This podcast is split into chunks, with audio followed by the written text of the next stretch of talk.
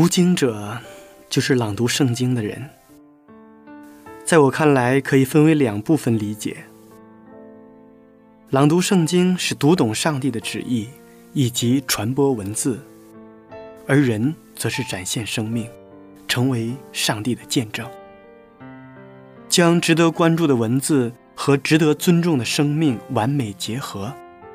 这就是我们的读经者。亲爱的朋友，你有多久没有朗读圣经了？很久了吧？因为很多人都觉得朗读圣经那是讲道人的事情，或者说它只属于一小部分人。朗读圣经属于每一个基督徒，更属于每一个人。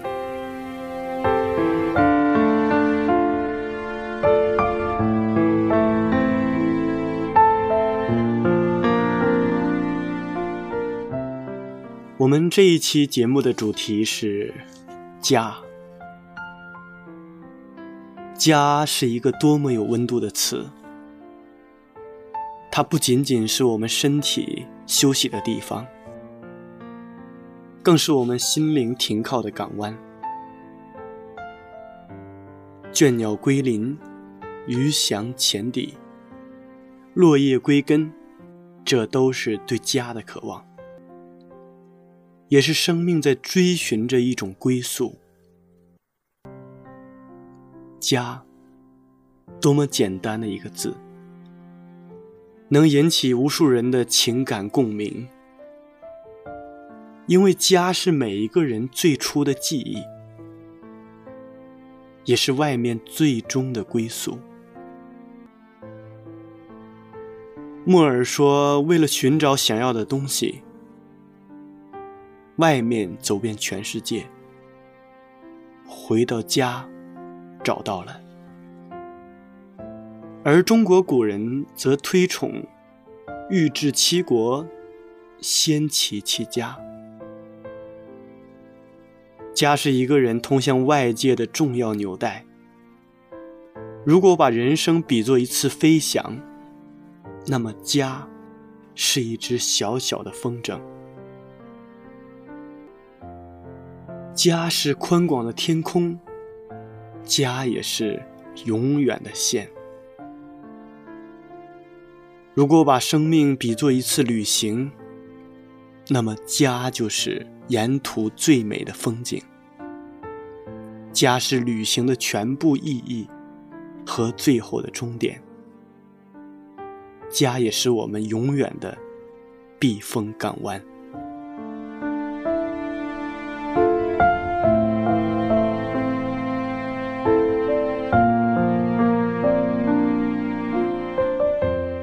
亲爱的听众朋友们，大家好，我是读经者节目的主持人明哲。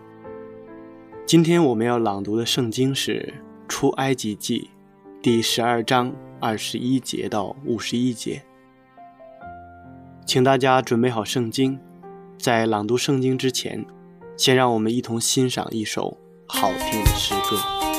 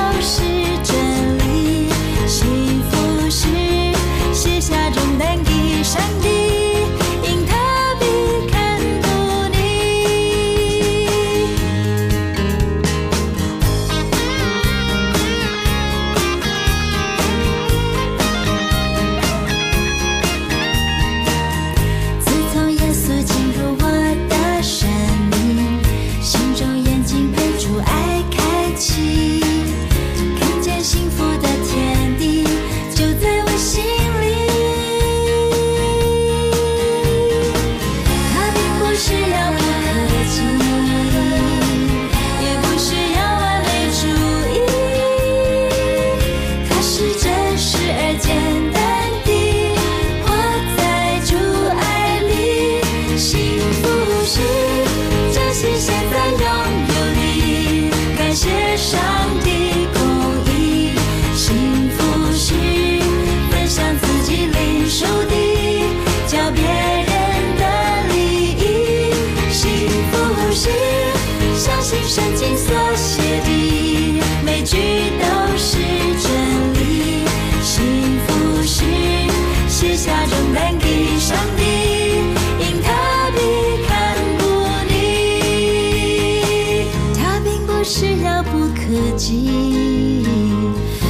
不需要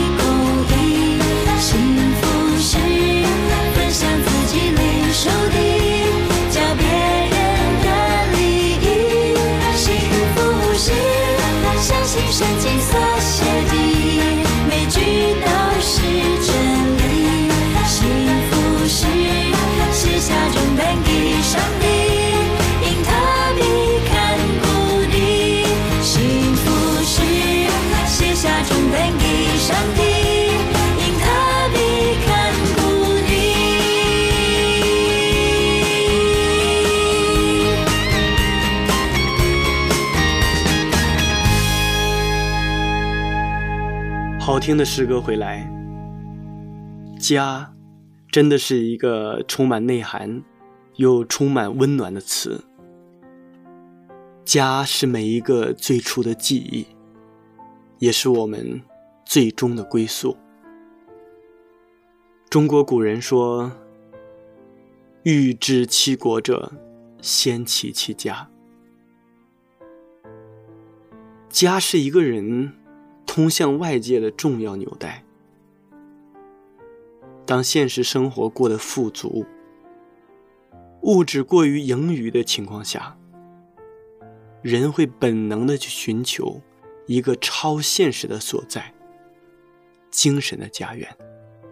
那今天，就让我们一起走进那个心中的家，去感受家的温暖。下面让我们一同朗读《出埃及记》十二章第二十一节到五十一节。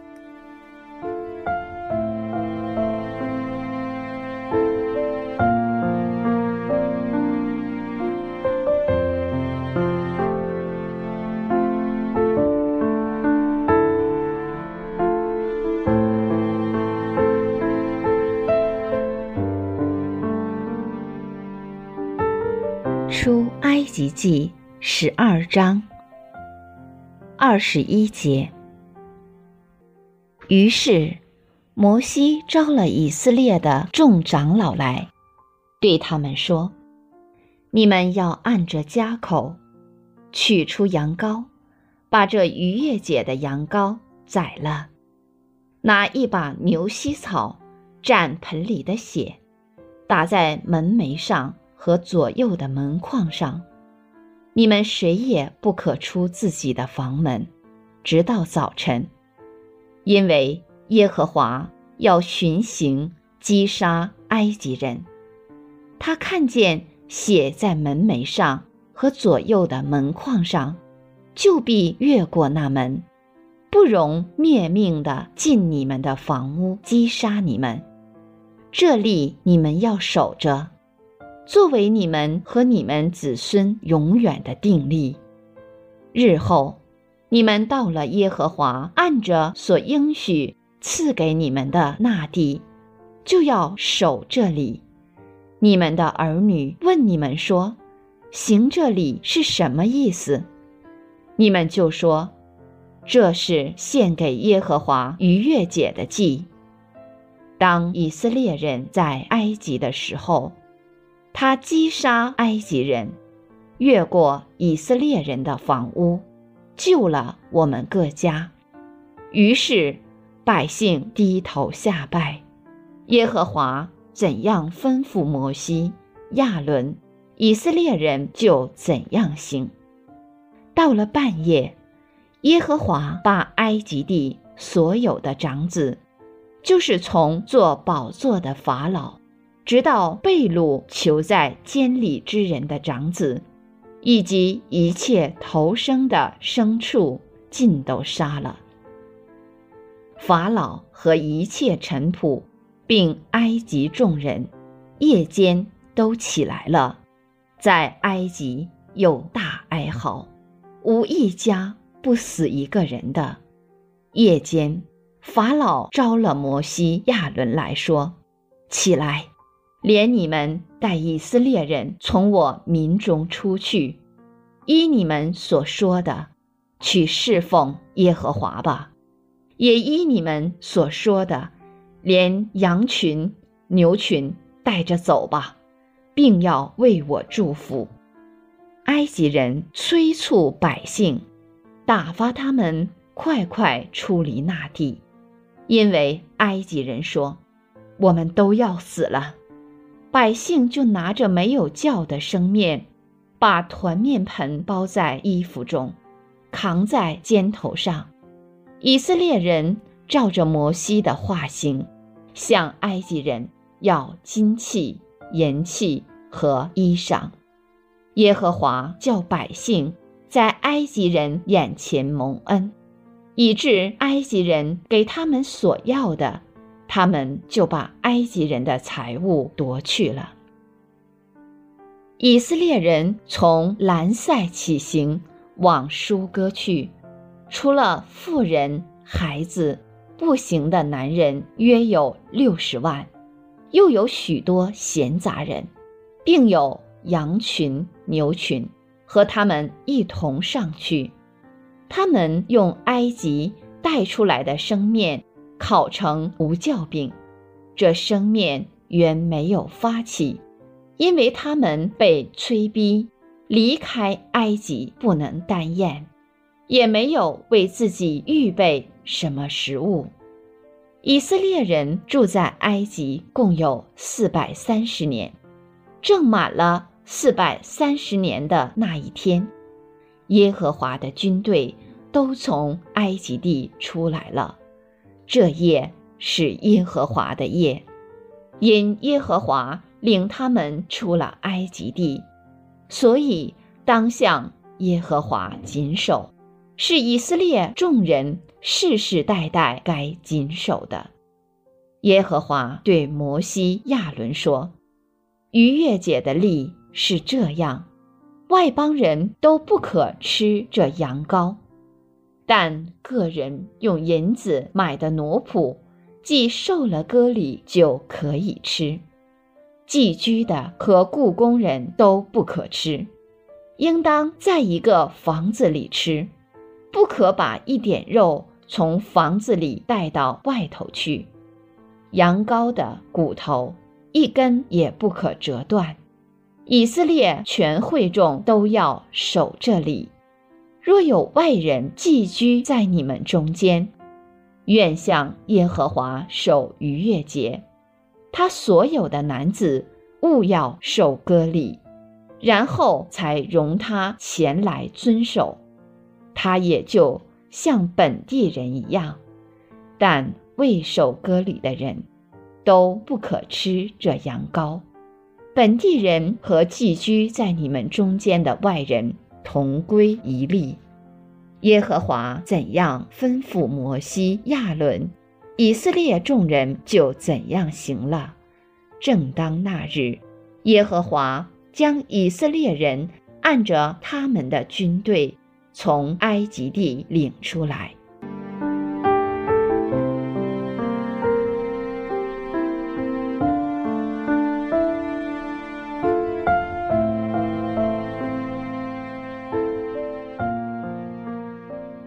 在出埃及记的第十二章当中，记载了以色列百姓，他们即将要离开为奴受苦之地。以色列人因为饥荒，雅各带领自己的儿女们下了埃及。在四百多年的时间里面，他们从最开始受人尊重的民族，到后来。他们成为埃及人的仆人和奴隶，然后他们在埃及从事着繁重的劳役。在这个时候，上帝拯救他们。当降灾的期间，上帝大能的显现，曾经使这些为奴的人心中生出了信心，也使埃及的。压迫者们心惊胆寒，以色列百姓这个时候从埃及出来了，离开了为奴之地，走向了上帝所应许给他们的家乡。虽然前面的道路上荆棘密布，困难重重，但是他们有一颗回家的心。记得在约瑟临终的时候，他就表达了自己对家乡的向往。他对自己的儿子们说：“要把我的骸骨从埃及带回到迦南地。”当以色列人出埃及的时候，的确，他们把约瑟的骸骨也带了回去。我们看到。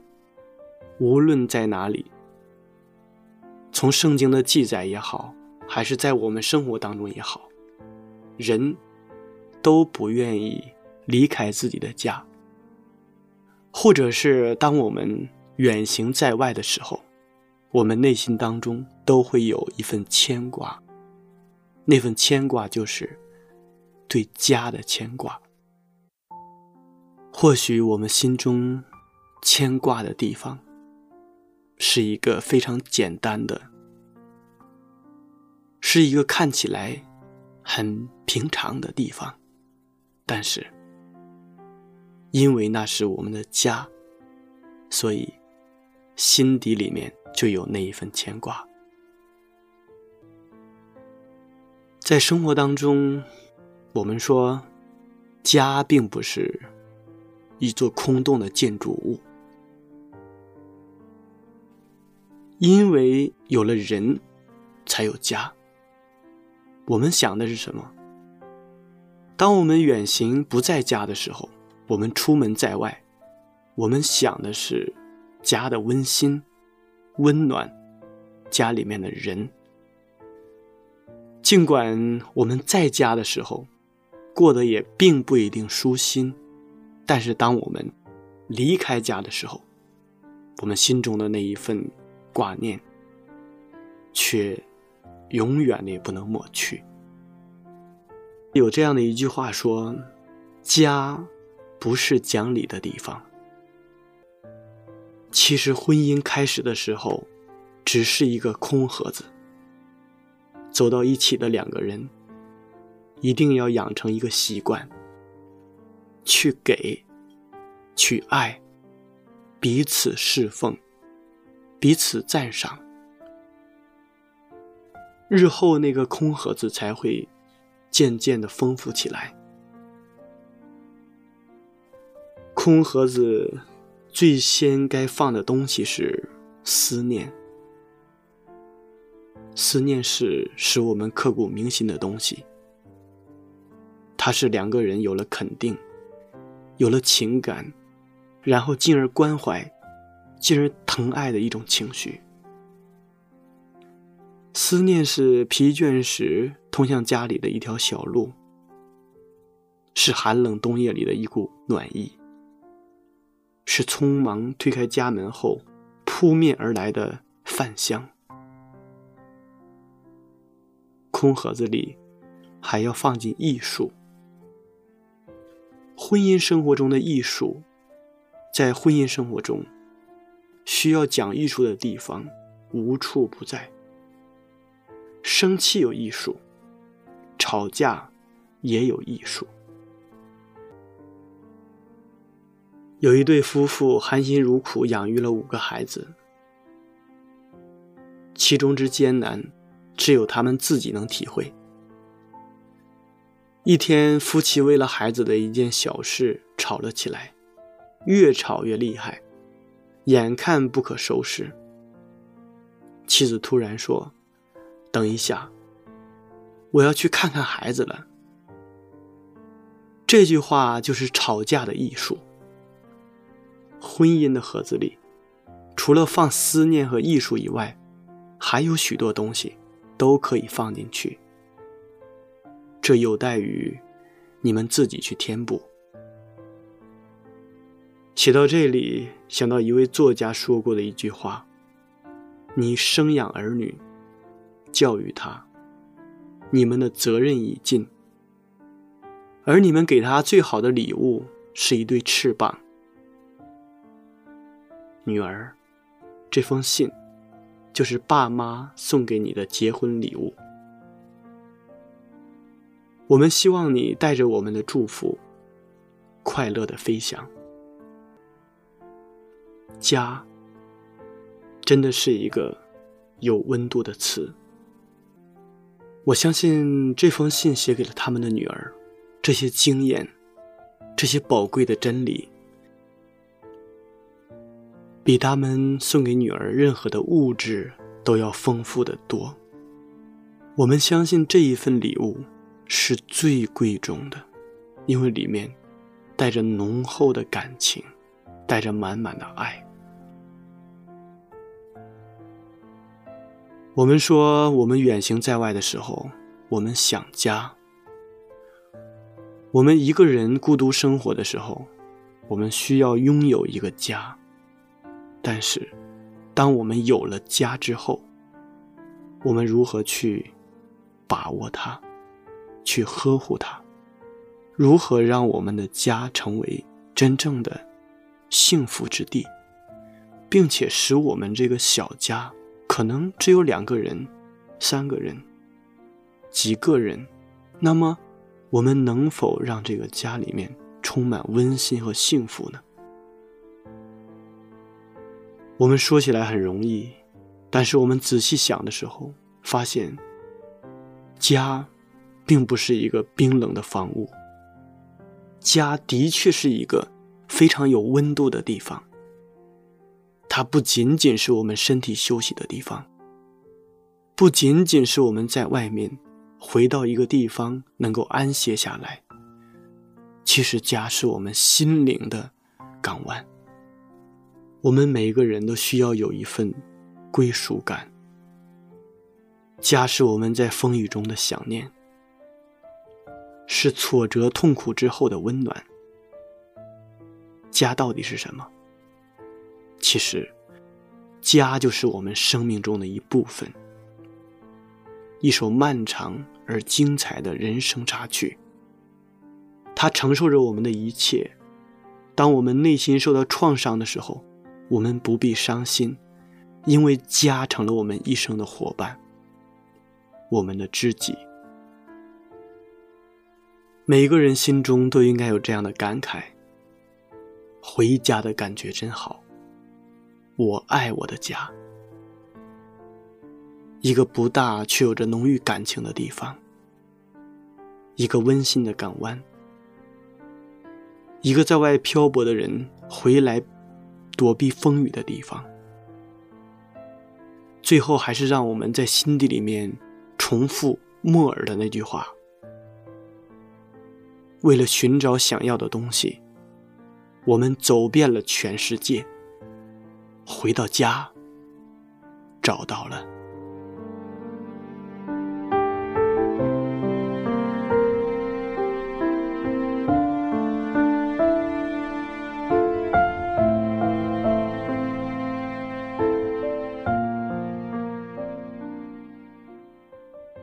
亲爱的听众朋友们。时间过得真快，转瞬间，这一期的读经者节目就要和大家说再见了。明哲非常期待下一次在读经者节目中与您再一次的相约。节目的最后，请大家欣赏一首好听的诗歌。